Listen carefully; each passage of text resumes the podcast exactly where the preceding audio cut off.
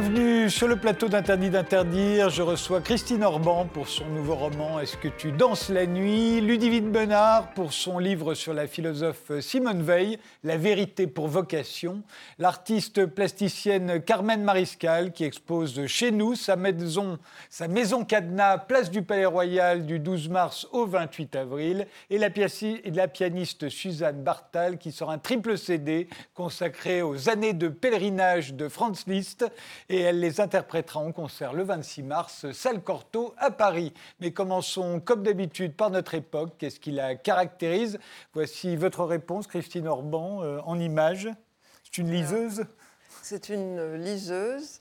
Et en fait, j'ai choisi cette image, mais je n'aime pas du tout lire sur liseuse. C'est pour protester, pour dire vive les livres et vive les crayons pour souligner et pour écrire dans la marge.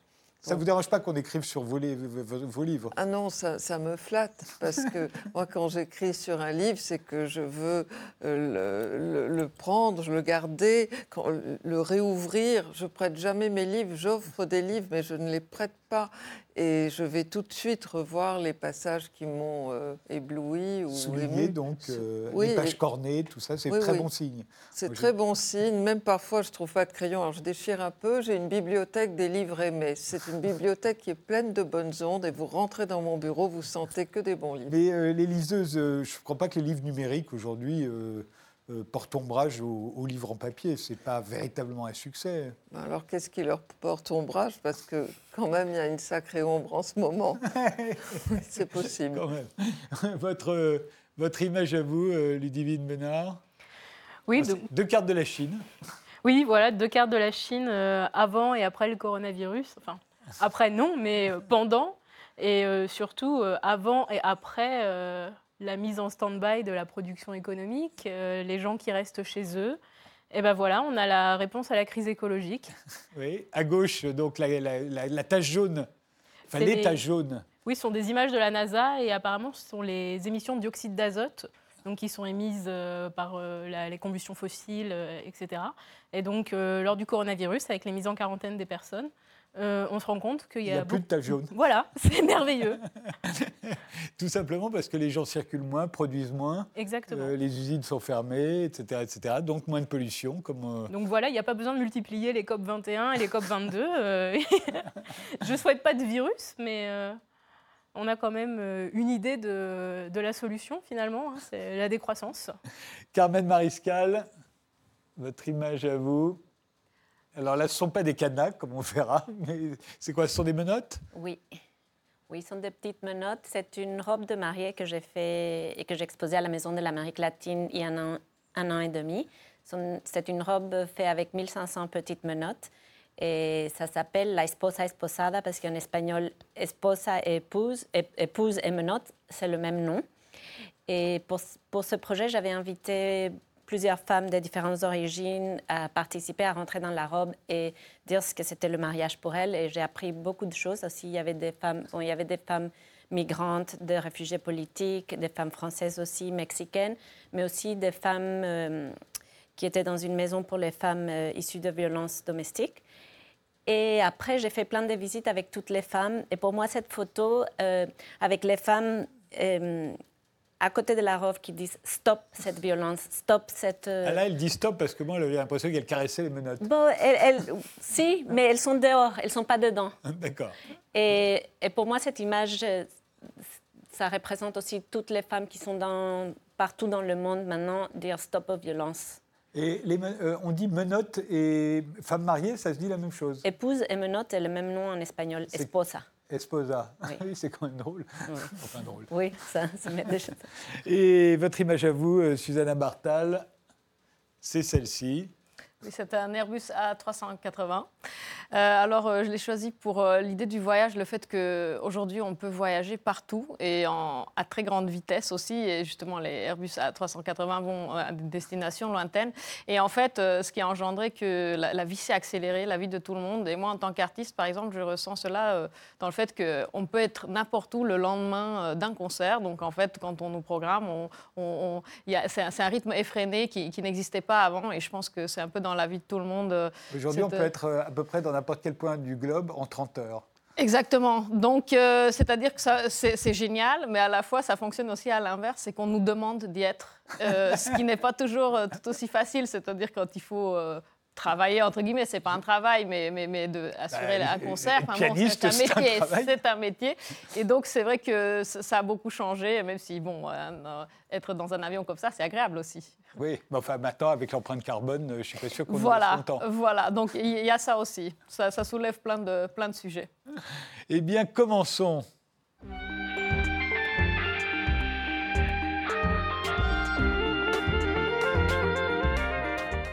Commençons par vous, euh, Ludivine Bénard, euh, et votre essai sur la philosophe Simone Veil, intitulé La vérité pour vocation, qui vient de paraître aux éditions de l'Escargot. Alors pourquoi Simone Veil, qui est morte à 34 ans, est-elle si importante? On ne cesse de la citer, on la connaît mal d'ailleurs, on la confond avec la femme politique. Là, c'est Simone Veil avec un W. 34 ans, c'est une vie très très courte. Euh, qu'est-ce qu'elle a de particulier? Oui, euh, j'ai passé les deux dernières années à écrire un livre sur Simone Veil et à devoir préciser systématiquement que c'était Simone Veil avec un W parce que les gens sont tout de suite euh, très enthousiastes. Ah oui, Simone Veil, j'adore cette ministre. Non, pas du tout. C'est Simone Veil, une obscure philosophe euh, entre l'anarchisme et le socialisme du début du XXe siècle. Obscure, pas si obscure que ça. Bah la mémoire est quand même vive la mémoire est quand même vive parmi les personnes qui ont eu euh, accès aux connaissances, accès à la philosophie. Euh, moi qui viens d'un milieu populaire, Simone Veil est inconnue. oui, c'est vrai que par rapport à Simone de Beauvoir, qui, elles sont contemporaines, elles se sont croisées d'ailleurs à l'école normale supérieure. Euh, et c'est vrai que tout le monde sait qui est Simone de Beauvoir, on sait moins qui est Simone Veil. Oui, tout à fait. Donc bah, c'était l'ambition de l'ouvrage, c'était de la rendre accessible. Et bah, pourquoi Simone Veil est importante? En 34 ans, euh, participer, euh, être à la fois professeur de philosophie, donner des cours euh, à des mineurs, à des cheminots, s'engager sur le front de la guerre d'Espagne en 1936, aller à l'usine en 1935, être aux côtés du général de Gaulle pendant la France, avec la France libre à Londres pendant la Seconde Guerre mondiale. Seulement 34 années d'existence, déjà, ça vous pose, ça vous pose une existence. C'est vrai que c'est vraiment une femme d'action. Alors, à la différence de Simone de Beauvoir, par exemple, on peut dire que Simone, euh, Simone Veil, qui vient elle aussi d'une famille bourgeoise, qui est agrégée de philosophie à 22 ans, euh, qui aurait pu avoir une existence aussi confortable que celle de Simone euh, de Beauvoir, qui a eu une existence confortable, à part quelques manifs dans les années 70, on ne peut pas dire que ça ait véritablement défouraillé autour d'elle. mais elle, Simone Veil, c'est terrible. Elle, elle fait des choix. Dès qu'elle a l'agrégation de philosophie, elle est, elle est nommée euh, professeure de philo dans un lycée de jeunes filles au Puy-en-Velay. Au Puy-en-Velay, oui. En Et immédiatement, elle s'engage auprès des chômeurs. Euh, elle, vit comme eux, c'est-à-dire qu'elle, euh, avec 5 francs par jour. C'est ça, oui. tout le reste de, son, de ses émoluments de prof, elle les donne aux caisses de, pour aider les chômeurs. Elle manifeste avec eux, elle fait scandale tout de suite. Ah oui, oui. Bah, vous, vous, avez, tout lu, c'est formidable. Euh, oui, non, elle, fait vraiment scandale et au sens propre du terme, parce qu'elle va s'engager avec les chômeurs, donc elle va vouloir porter leurs revendications à la mairie, mais elle est dans une position d'humilité. C'est-à-dire que Simone Veil sait d'où elle vient, elle sait qu'elle vient de la bourgeoisie, mais elle ne veut absolument pas prendre la tête, elle ne veut pas être la tête pensante, elle ne veut pas que les intellectuels prennent le pas sur le mouvement ouvrier. Donc quand elle accompagne les, chauffeurs, les chômeurs pardon, à la mairie, elle est en retrait et elle écoute et elle va peut-être les aider à expliciter leurs pensées, à expliciter leurs revendications, mais pas plus que ça. Mais il en fallait pas plus pour que ce soit le, vrai scandale et qu'elle défraie la chronique. Oui, parce que... on, on, veut la révoquer et elle dit, elle a cette phrase formidable que vous citez, elle dit « J'ai toujours considéré la révocation comme le couronnement normal d'une carrière. » Oui, c'est ça. oui, parce qu'on on, s'offusque, on se dit mais, mais quelle est cette professeure de philosophie qui, qui déambule avec les chômeurs à la sortie du lycée, qui leur serre la main? Les chômeurs euh, du Puy-en-Velay sont payés par la mairie, enfin sont payés, sont occupés par la mairie contre une maigre récompense à casser des cailloux. Et elle va leur serrer la main, elle lit l'international avec eux, elle leur paye des coups au bistrot, et ça défraie la chronique. Et oui, elle sera convoquée, et ça va être une pétition des, parents d'élèves qui, va la sauver de, bah, Oui, parce qu'en plus, elle est bonne prof. oui, elle est bonne prof, oui, ses élèves l'adorent. Et alors, euh, on pourrait s'attendre à ce qu'elle devienne communiste. D'ailleurs, elle, lit l'humanité, euh, et pas du tout. Elle est très anticommuniste, en fait. Hein. Ah bah, elle dessine même des marteaux et des faucilles sur les copies des élèves. Non, non, mais elle a, été, euh, elle a eu un vrai penchant pour, les, pour le communisme, pour les communistes, pour ses camarades, parce que Simone Veil est quelqu'un qui place quand même l'humain avant tout. Mais euh, elle le dira, je n'ai jamais envisagé de prendre ma carte au parti. Et euh, bien des gens autour d'elle pensaient qu'elle euh, la prendrait, etc. Mais euh, pas du tout. Parce que très tôt, à l'été 1932, elle fait un voyage en Allemagne et elle se rend compte du mensonge soviétique. Elle trouve que le KPD, le Parti communiste allemand, ne fait rien pour lutter contre Hitler. Bien au contraire, il Qui participe n'est pas à encore des au actions pouvoir, communes. mais qui va y parvenir. Oui, oui, voilà, oui. Et, euh, et elle trouve que on n'entend pas du tout parler de l'URSS en Allemagne et que bien au contraire, l'URSS n'a aucun intérêt à un mouvement révolutionnaire sérieux en Allemagne. Parce que ça ne ferait que donner du crédit à tous les opposants. Mais on voit bien En que Russie. ce qui va permettre à Simone Veil d'être, somme toute, presque toujours du bon côté, même peut-être toujours du bon côté, c'est qu'elle se méfie terriblement de l'État. Et euh, c'est une individualiste euh, au fond, et elle est contre l'État naturellement. Et les États totalitaires, où l'État est terriblement euh, omniprésent, ne, peut, le- ne peuvent que le- la- la- la- la- lui déplaire ou la dégoûter. Ah mais tout à fait, oui, mais l'État ou la collectivité au sens large. Ouais. Euh, Simone Veil est une profonde individualiste et euh, sans tout ce que ça peut avoir de négatif, sans tout ce que le terme peut avoir de négatif aujourd'hui, euh, c'est pas qu'elle place le jeu au-dessus de tout, bien au contraire. Elle dira plus tard qu'il faut détruire le jeu, mais euh, le nous est encore plus dangereux. Et elle le dira dans, euh, dans sa célèbre note en 1940 contre les partis politiques. Euh, il ne faut absolument pas que la pensée soit empêchée. Il ne faut pas d'embrigadement de la pensée. Il faut que la pensée demeure reine. Et la pensée n'est pas reine dans un État qui serait euh, presque totalitaire euh, en, en germe, en fait.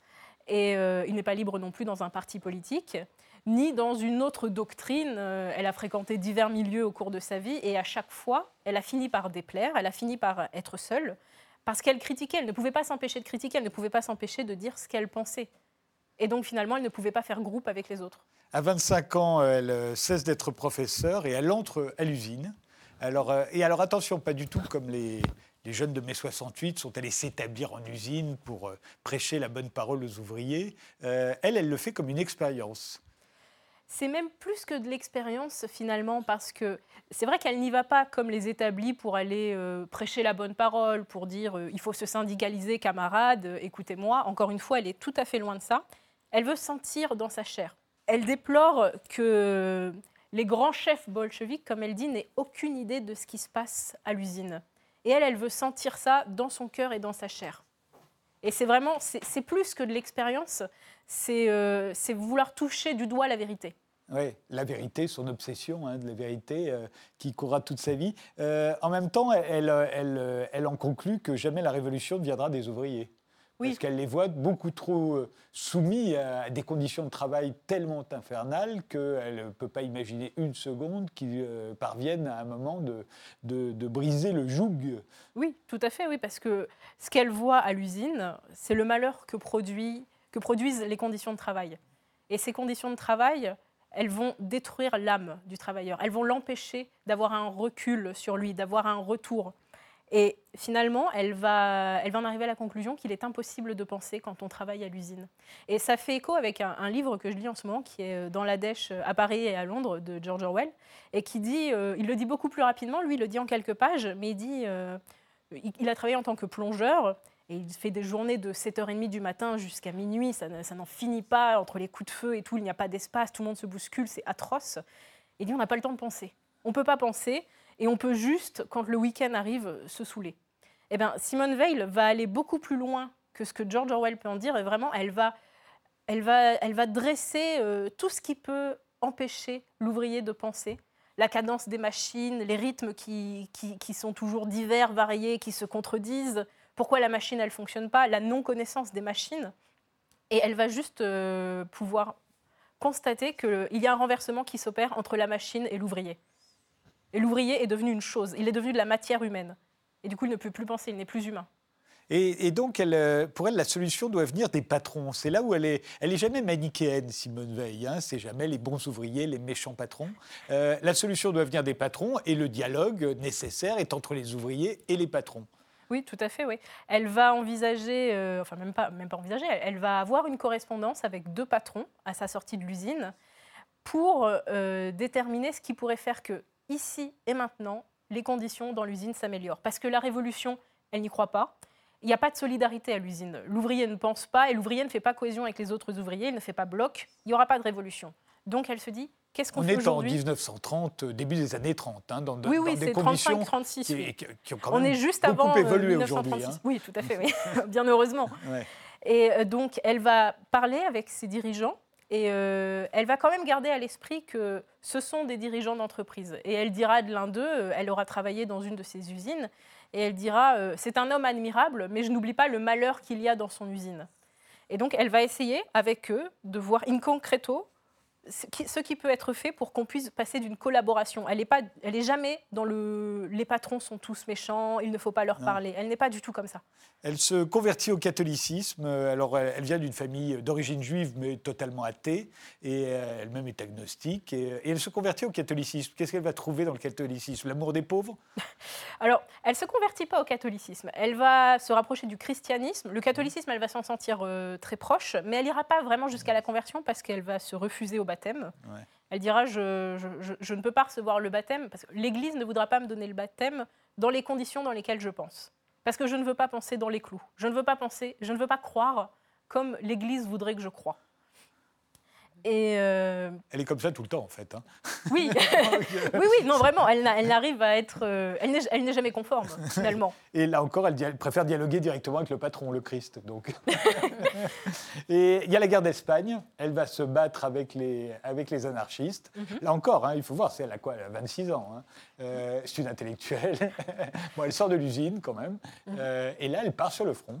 Euh, comme journaliste, enfin, elle fait le coup de fusil euh, assez vite. Et surtout, elle voit alors ce qu'elle appelle le règne de la force. Et là encore, pas de manichéisme. Elle voit son camp aussi noir que le camp d'en face.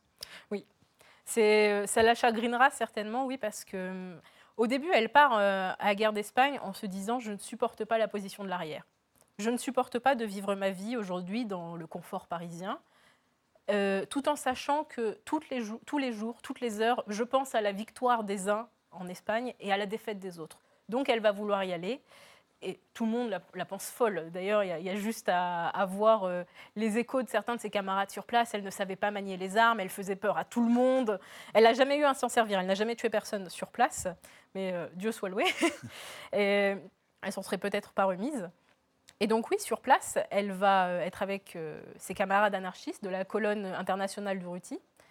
Et euh, ce qu'elle va voir finalement, c'est que tous ces militants anarchistes qui militaient pour les plus grandes valeurs, pour les plus justes causes, eh bien finalement, ils sont prêts aux pires atrocités. Ils sont prêts à la torture, ils sont prêts au crime, pour que triomphe leur vérité à eux qui serait supérieure. Et donc, ils sont prêts à assassiner des franquistes. Et ça, elle ne peut pas le supporter. Là aussi, elle dénonce l'emprise du collectif. C'est toujours ça. C'est le collectif pour elle qui est, qui est catastrophique. Oui, tout Toujours. à fait. Et là, en plus du collectif, c'est qu'elle va sentir une vraie, une vraie haine du camp d'en face et une vraie soif de vaincre. Et elle va la sentir en elle-même. Ce désir de tuer, elle va le sentir en elle-même et elle va se dire c'est ça qui est encore plus effrayant. C'est certainement ce qui la rend particulièrement intéressante aujourd'hui, Simone Veil. Euh, euh, c'est justement qu'aujourd'hui, on a tendance à, à dénoncer, à tirer la rigot l'individualisme et à dire ah le collectif c'était quand même mieux, remettons du collectif, etc., etc. Et elle, elle nous dit non, Oui, tout à fait. Mais après, c'est pas pour un individualisme où le non, jeu serait pas roi. narcissique, c'est pas le narcissisme. Non. Mais oui, effectivement, elle, elle met en garde contre les collectifs parce que, Elle met en garde l'individu contre le collectif, ce que le collectif peut le faire devenir. tout à fait. Et euh, après, il faut quand même se souvenir qu'on à l'époque des grandes masses. Et c'est vrai que tout ce qu'elle a pu voir dans chacune de ces masses, qu'on parle des, des communistes, qu'on parle des anarchistes qu'elle a vus en Espagne, à chaque fois, elle y a trouvé euh, à critiquer. Oui. Mais il y a aussi la guerre qui a servi, euh, elle, pour elle, ça, la guerre nous a servi encore plus que le capitalisme. Donc, euh, Oui, c'est- tout à fait, ça. parce que pendant la période de guerre, l'État a le pouvoir de- d'envoyer à la mort. Et ça, c'est encore plus terrible que l'oppression qu'on peut vivre en usine ou quoi que ce soit. C'est que là, l'État décide de la vie ou de la mort des gens. Elle est pacifiste. Elle est très longtemps pacifiste. C'est une, c'est une conviction qu'elle tient de son professeur de philosophie, Alain, euh, qui a été traumatisé hein, par les massacres de la Grande Guerre. Et elle va tenir son pacifisme très longtemps. Elle va le tenir jusqu'aux accords de Munich. Elle sera pour.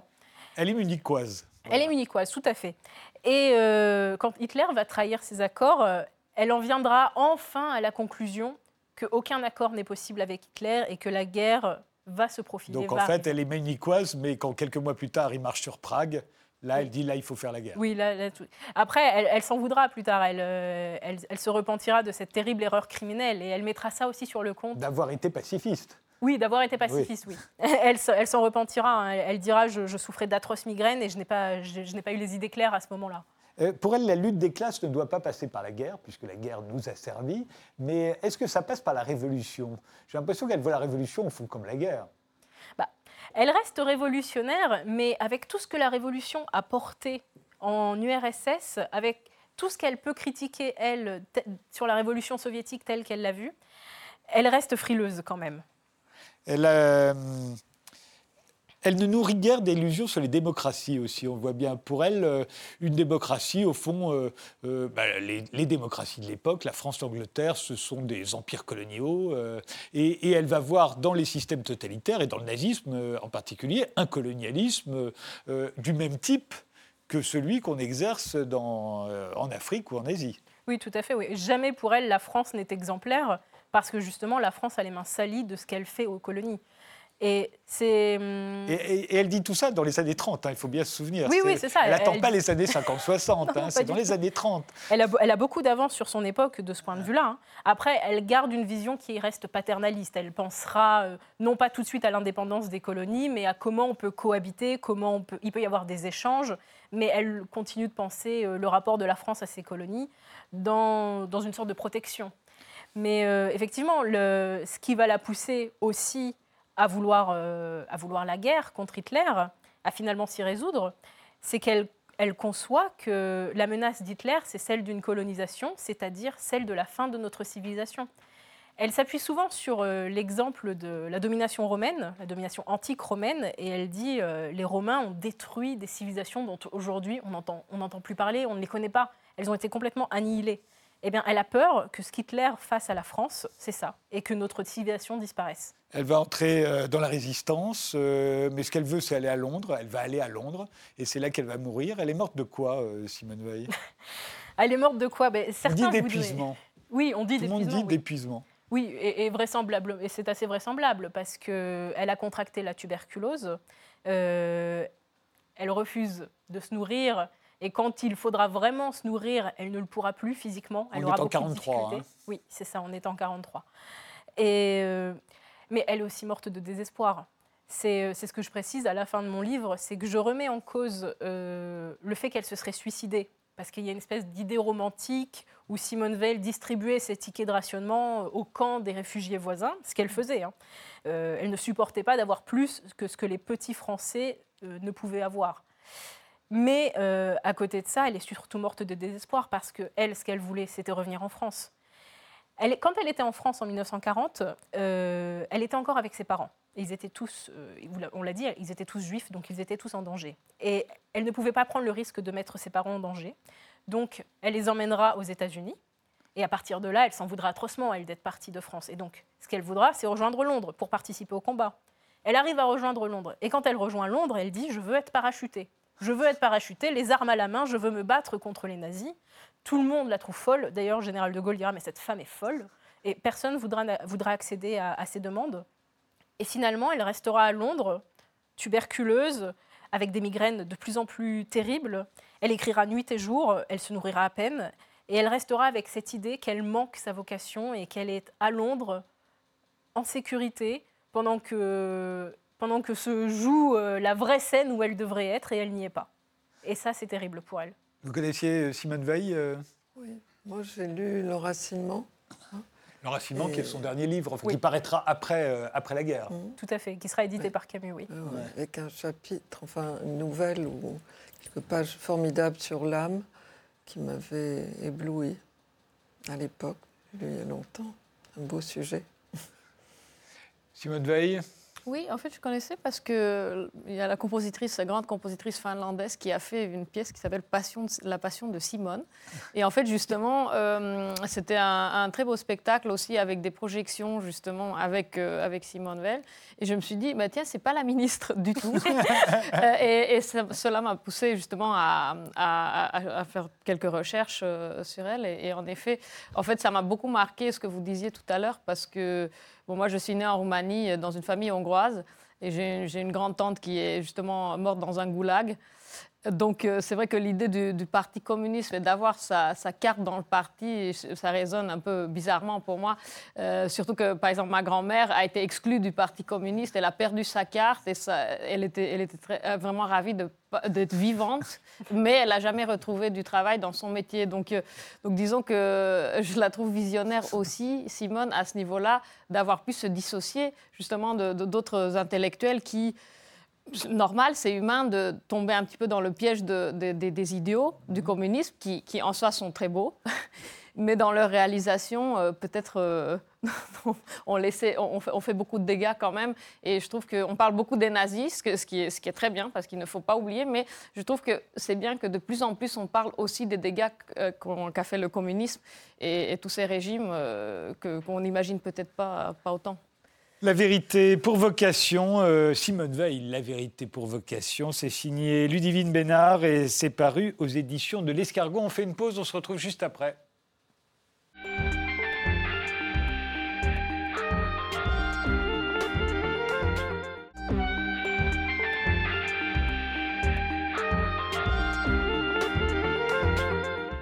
Mes invités sont aujourd'hui Ludivine Bénard, l'auteur de Simone Veil, La vérité pour vocation, l'artiste plasticienne Carmen Mariscal qui expose chez nous sa maison cadenas, place du Palais Royal du 12 mars au 28 avril, la pianiste Susanna Bartal qui sort un triple CD consacré aux années de pèlerinage de Franz Liszt et les interprétera en concert le 26 mars à la salle Cortot à Paris et Christine Orban pour son nouveau roman Est-ce que tu danses la nuit qui vient de paraître chez Albin Michel. C'est un roman que vous avez dédié à une jeune femme inconnue qui, euh, sans le savoir, vous a donné l'idée de ce livre. est-ce que vous pouvez nous dire dans quelles circonstances, qu'est-ce qu'elle a dit qui, tout à coup, a allumé votre curiosité Juste, c'est chez Albin Michel, parce que sinon. Oui, oui, c'est vrai. tous vos livres sont chez Albin Michel. Voilà, tous mes livres sont chez Albin Michel. Euh, c'était, j'étais lors d'un dîner et à la fin du dîner, le maître de maison propose de poser chacun une question est tournée et une jeune femme, très jeune femme, en face de moi, tire une question et elle blémit et on se demande quelle est cette question et elle dit euh, Avez-vous un secret? Et alors, on la regarde tous, elle, un silence et puis tout d'un coup, elle dit J'ai aimé le père de mon petit ami. Et je suis sortie de là. elle n'a dit que ça. Elle n'a dit que ça. Et je me suis dit, je vais écrire cette histoire.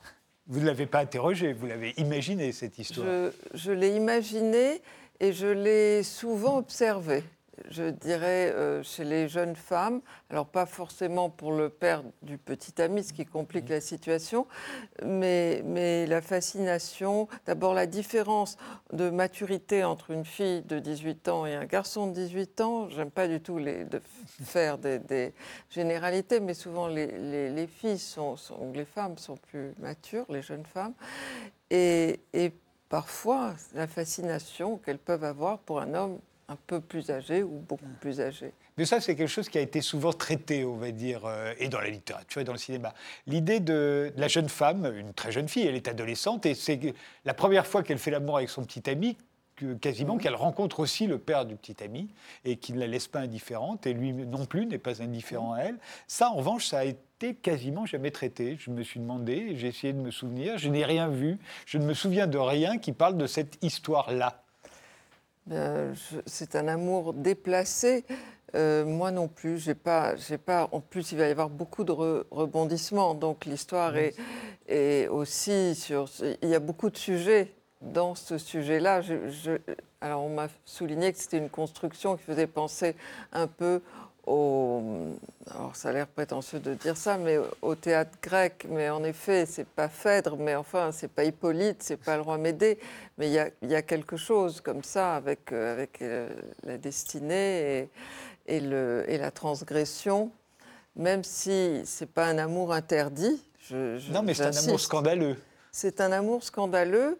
Et, et ça m'intéressait beaucoup d'abord de, de, travailler sur le secret et sur, sur le alors, lourd à porter tout de même pour une jeune fille de cet âge, et, sur euh, aussi le, scandale si ça se sait, donc le, secret euh, obligatoire. Quand elle voit le père, euh, elle, dit, elle dit que le fils existe moins quand son père est là. En fait, le père annule le fils. Oui, c'est que j'écris, parce que j'écris, j'essaie d'être à la troisième personne, puis de temps en temps, je ne peux pas m'empêcher d'aller dans la tête de chacun pour, mieux vivre. Et, en effet, le narrateur ou narratrice euh, dit ça, surtout quand, ils arrivent la première fois chez le père, parce que le, fils est, fier de son père. Évidemment, le père est charismatique, il est très beau, il a les cheveux gris, il a réussi. Et le fils euh, travaille mal à l'école et va demander de l'argent de poche au père. Et elles se sont humiliées parce que le fils tend la main, demande, le père donne, et elle se dit, je suis, moi, euh, assimilée à ce jeune homme. Elle se sent tout de suite, elle qui gagne son argent de poche toute seule, qui travaille dans les musées, et tout d'un coup euh, n'approuve pas ce, comportement. Alors c'est un père assez entreprenant. Hein, euh, euh, ils sont en voiture et alors que lui conduit, elle, elle est à côté. le fils, le petit ami, est à l'arrière, il somnole et il lui demande de poser sa tête sur ses genoux pendant qu'il conduit. Et, cette scène, alors elle est très très bonne, mais on se dit c'est invraisemblable. Et en fait, on comprend très bien. C'est pas invraisemblable. Et ça n'est pas invraisemblable. Cela ne l'est pas, vraiment pas. Euh, mais euh, j'ai voulu faire des personnages humains. Euh, j'ai essayé de construire chacun avec une psychologie comme s'il pouvait exister. Et après, c'est assez extraordinaire, mais je crois que les romanciers ressentent ça. Après quelques pages, les personnages deviennent des personnes et c'est eux qui vous racontent l'histoire. Et j'ai senti l'humanité cet homme est un, homme euh, bien. On dit un gentleman dans les affaires. On ne lui connaît pas énormément d'aventures. C'est pas un coureur de jupons, comme on dit. Euh, mais euh, tout d'un coup, la nature revient et surtout, j'ai construit comme des excuses pour chacun. Il est veuf, il vient de, enfin, il a perdu deux ans auparavant sa compagne et euh, il, il est obsédé par la mort. Et tout d'un coup, la vision de cette jeune fille va aussi lui redonner vie. vous dites aussi qu'il agit en séducteur égoïste. Euh, oui, euh, c'est ce que. Il, oublie son fils. Il s'en fiche de son fils. C'est ce que j'ai voulu dire parce que c'est un livre aussi sur le désir qui, à, à un moment donné, devient plus, plus fort que la morale. Chez des gens bien, il s'agit pas de criminels, pas de mm. pédophiles, ce sont des gens, euh, j'allais dire normaux, est-ce que la normalité existe, j'en sais rien, mais, mais, mais il n'y a pas de, de crime.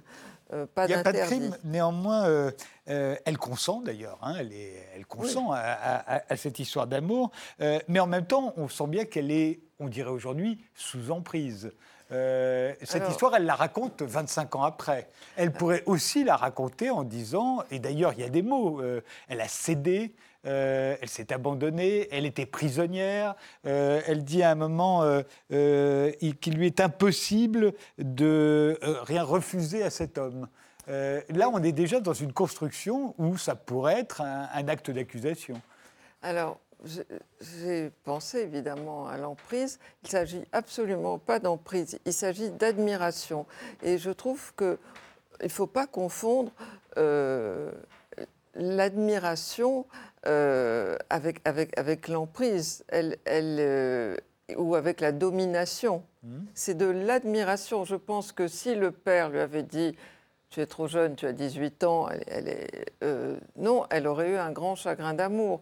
Et puis, en même temps, s'il vient après pour la consoler, c'est que le fils l'a laissé tomber pour une injustice, parce qu'il a les défauts de la jeunesse, il est impulsif, lui est assez violent et il voit une moto garée devant chez lui. Il est sûr qu'elle le trompe et il la met quatre mois à l'épreuve.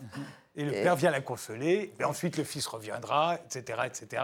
On ne va pas raconter tous les rebondissements. Euh, ce qui est. Euh, y a, elle est, assez mal à l'aise. On est dans l'immoralité tout le temps dans cette histoire. Hein. Elle sort non seulement avec un homme plus âgé, mais c'est pas tant ça, c'est parce que c'est le père de son petit, de son petit ami. Ah Même s'il n'est plus son petit ami, euh, il cherche à le redevenir. Il ne sait pas qu'elle est également avec son père. Tout ça est, est épouvantable. À quoi est-ce qu'on reconnaît qu'on fait le mal? Dans une histoire d'amour, je n'entends pas avec un couteau. Elle, elle, va le reconnaître quand le. Alors, je ne veux pas raconter toute l'histoire, mais quand le père va perdre la tête, puis le fils. Et, et là, elle, elle sent que c'est trop. Je ne sais pas si vous avez lu Un amour de Buzzati, qui, qui est un livre que j'adore. C'est l'histoire d'un- architecte euh, qui est euh, une cinquantaine d'années, qui est mené par le bout du nez par une, comme il dit, une petite pute milanaise. Et, et il est totalement conscient, mais il ne peut pas résister. Il est là, il est. Et là, cet homme qui se maîtrise, qui, qui, qui dirige une société, qui tout d'un coup va être euh, pris par cette jeune fille. Euh, et, et vous parlez d'emprise, euh, c'est quand même elle qui mène le jeu. Bien entendu. Donc, euh, Mais elle pourrait aussi, 25 ans après, se dire Ah bah, après tout. c'était important qu'il n'y ait pas de regret. Non. Ce n'est pas une histoire où on, regrette. Ça, fait partie, il y a des moments de vie qu'on doit vivre. Est-ce que tu danses la nuit? C'est le titre du nouveau roman de Christine Orban qui vient de paraître chez Albin Michel.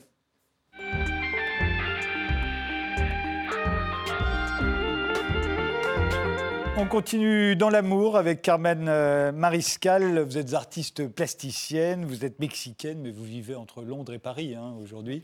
Et, euh, et vous travaillez depuis quelque temps sur les cadavres que les, que les couples d'amoureux accrochent sur les ponts, euh, un peu partout dans les grandes villes. Euh, euh, en France, c'est plutôt sur le, pont des Arts, le pont de l'Archevêché, la passerelle Léopold Sédar Sandgor, au- sur la place du Palais Royal que l'on voit ici. Alors la place du Palais Royal, hein, pas le jardin du Palais Royal, la place du Palais Royal qui est entre le Louvre et le Conseil d'État, à deux pas du jardin du Palais Royal. Du 12 mars au 28 avril, vous allez exposer cette, cette œuvre qui s'intitule Chez Je vous propose qu'on regarde une petite vidéo, on va mieux comprendre.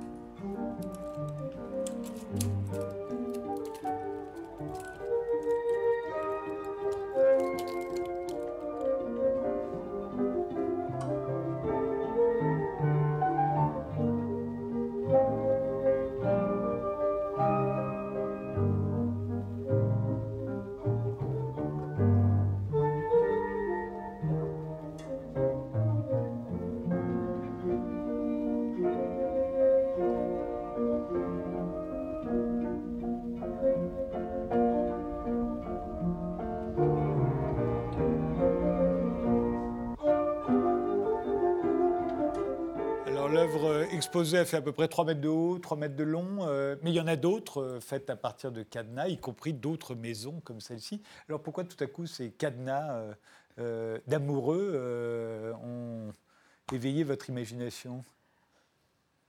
La chose que j'aime le plus de Paris, c'est traverser les ponts.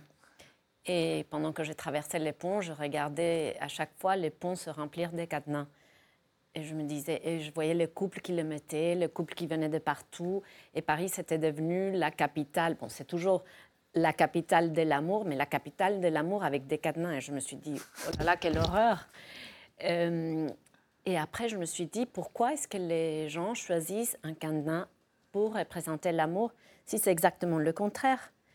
Bon, bien sûr, le cadenas peut symboliser la sécurité, euh, mais aussi c'est l'appartenance. Et si je me dis, et, après, les gens jettent la clé dans, dans la Seine. Alors, une autre horreur, je me suis dit, Pourquoi Ils une ont un- horreur? Parce qu'ils jettent la clé dans la Seine oui, parce qu'ils ferment, ils ferment les cadenas. Ah, Si vous ne le fermez pas, ça ne sert à rien. Oui, mais ils ne gardent pas la clé. Ils la jettent dans la Seine, et puis la Seine est toute polluée. Je me suis dit, bon, qu'est-ce qu'ils sont en train de faire euh, avec, euh, avec ma ville d'adoption que j'aime tellement? Alors cela dit, c'est partout. hein. Vous savez qui a commencé d'ailleurs avec ces cadenas? Ça a commencé aussi en Italie. C'est les Serbes. Ah, les Serbes Ça fait un siècle que les Serbes mettent des cadenas sur un pont, et ensuite il y a eu Belgrade, et puis après ça s'est Oui. disséminé dans toute l'Europe, et peut-être dans le monde maintenant. Oui, et, et puis aussi euh, au Pays de Galles, ils ont des cuillères qui, qui représentent l'amour, qui, qui ont des cadenas aussi. Mais bon, les cadenas, ça, aussi dans l'époque au Moyen Âge, les maris mettaient des cadenas aux, aux femmes Non, pour c'est une légende, je vous rassure. Bon, Ils disent des choses comme ça. La, Mais bon, la ceinture de bref. chasteté, c'est une légende. Bon, bref, de toute façon, je trouve que le symbole de l'amour, euh, que le cadenas n'est pas tellement le symbole de l'amour. Et c'est comme ça qu'on trouve les cadenas aujourd'hui. Et alors cette maison, je voudrais qu'on revienne à la maison qu'on va, qu'on va voir euh, euh, chez soi. C'est euh, une maison qui serait presque le nid idéal pour une histoire d'amour, sauf qu'il y a des cadenas. Vous, en avez mis, vous avez mis des cadenas partout là. Bon, c'est pas exactement que j'ai mis des cadenas. C'est- une maison qui a ni porte, ni fenêtre, ni che- cheminée. Alors c'est une forme de maison prison qui est faite. Tous les murs sont faits avec euh, les grilles du pont de l'archevêché. Alors il faut savoir que ces cadenas sont enlevés régulièrement euh, parce que ça, ça fait s'affaisser les ponts. Et, euh, et vous, vous êtes allé les récupérer en fait, une fois qu'on les a enlevés. Je vois qu'on voit, il y a une très courte vidéo que, que vous avez réalisée qui, qui, est- qui dure 17 secondes, hein, mais c'est pour voir où est-ce qu'ils étaient ces cadenas, où est-ce que vous êtes allé les ramasser, regardez.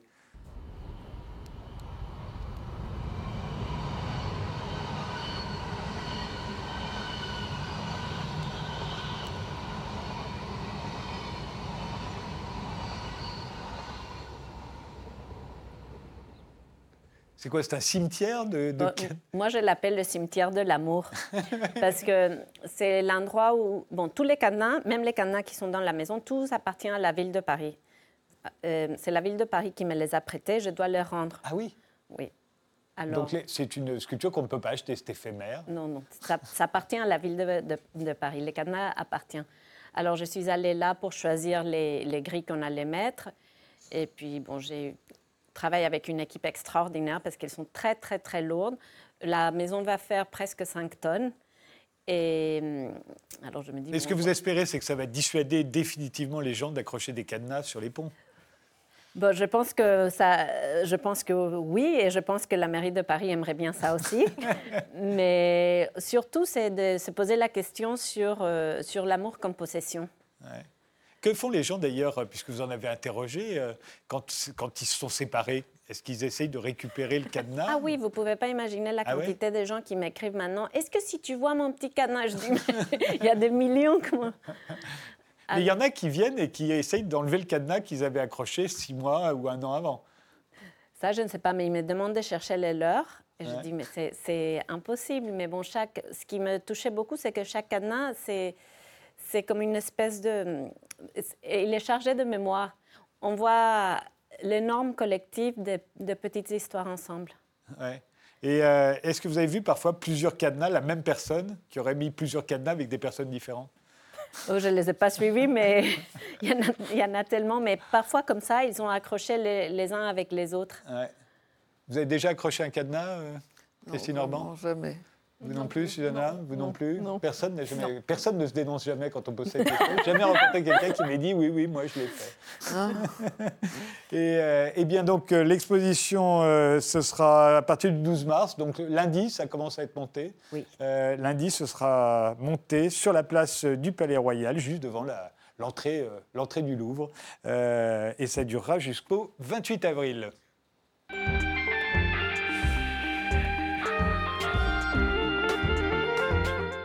Susanna Bartal, vous êtes pianiste et vous venez d'enregistrer un triple CD consacré aux années de pèlerinage de Franz Liszt. Alors, c'est quoi les années de pèlerinage? Qu'on pourrait croire comme ça que ce sont des années pendant lesquelles il était pèlerin, mais non, il a fini abbé, donc il aurait pu être pèlerin, mais non, Oui, ce n'est pas exactement ça. Donc, a- je pense qu'il y a l'idée du voyage et aussi du mysticisme. En fait, euh, euh, je peux relier, à- on parlait d'amour scandaleux euh, tout à l'heure. Euh, bon, c'était un autre amour scandaleux qui était à l'origine de ces années de pèlerinage chez Liszt. Donc, Liszt, Il a eu que des amours scandaleux. scandaleuse. Euh, oui, enfin bon, un de ses amours scandaleux était celui avec la comtesse Marie Dagou, donc, qui était mariée. Et donc, euh, bah, Liszt a fait scandale en, étant avec elle. Ils ont dû fuir euh, la France et s'installer à Genève. C'était dans la première moitié du 19e siècle. Exactement. On était assez puritain à cette époque-là, il faut Absolument, fin, des années 1830, euh, début des, années 1840. Et donc, bah, ils, ont, ils ont vécu d'abord en, en, Suisse, d'où le premier volume des années de pèlerinage est intitulé Suisse. Et donc, ça décrit un petit peu les, les voyages qu'ils ont fait, beaucoup, beaucoup de scènes bucoliques, de nature, etc mais toujours avec la présence de l'humain, avec beaucoup de, citations littéraires aussi. Parce il compose énormément. Il compose énormément et il est dans une espèce d'effervescence littéraire aussi. Donc il y a même des, grandes citations de Byron, de Schiller, de, euh, voilà, C'est le romantisme. Voilà, exactement. On est en plein dans le romantisme. Ensuite, ils ont, ils ont beaucoup voyagé en Italie. Donc, le deuxième volume date d'à peu, à peu près la même période, euh, voilà, où là, c'est euh, Michel-Ange, voilà, les, les sonnets de Pétrarque, Dante, l'enfer de Dante. Voilà, encore une fois, cette effervescence. Et, puis. Euh, attendez, je vous arrête parce que c'est là qu'il il se trouve que vous avez enregistré euh, un clip euh, d'un de ces morceaux de la deuxième année. c'est une tarentelle. La tarentelle qui est donc fait partie du supplément de la deuxième année, Venezia et Napoli, voilà. qu'il a rajouté à la fin des années 1850. Eh ben, on, vous écoute et on vous regarde l'interpréter. C'est assez virtuose hein, à jouer, hein, cette tarentelle. C'est très, très difficile.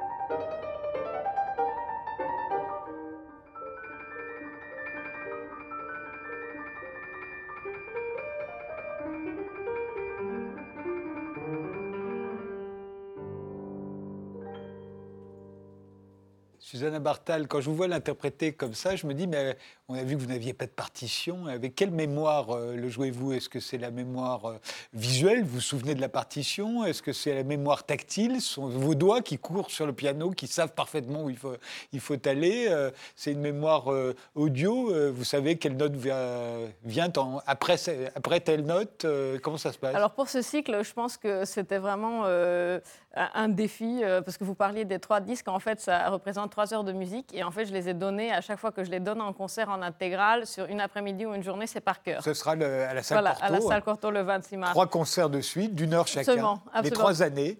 Donc c'était un vrai défi. C'est un ensemble de, tout ce que vous évoquiez, parce qu'en fait, euh, bon, moi je fonctionne beaucoup sur la mémoire auditive. Je me souviens que même des textes, quand je dois les apprendre, je les apprends mieux quand je les lis à voix haute. Euh, après, c'est aussi une mémoire tactile, mais pour, par exemple, euh, se souvenir vraiment avec précision de ces trois heures, euh, j'ai vraiment analysé dans ma tête exactement comment fonctionnait cette musique. C'est-à-dire que le propre de, ces génies compositeurs, c'est quand même qu'il y a une logique. Vraiment, ils n'ont pas, ils pas mis ça n'importe comment. Et donc, et donc une, fois qu'on a analysé, ça, permet quand même beaucoup mieux de, s'en souvenir. Après, il faut, il faut, il faut l'assumer sur scène quand même.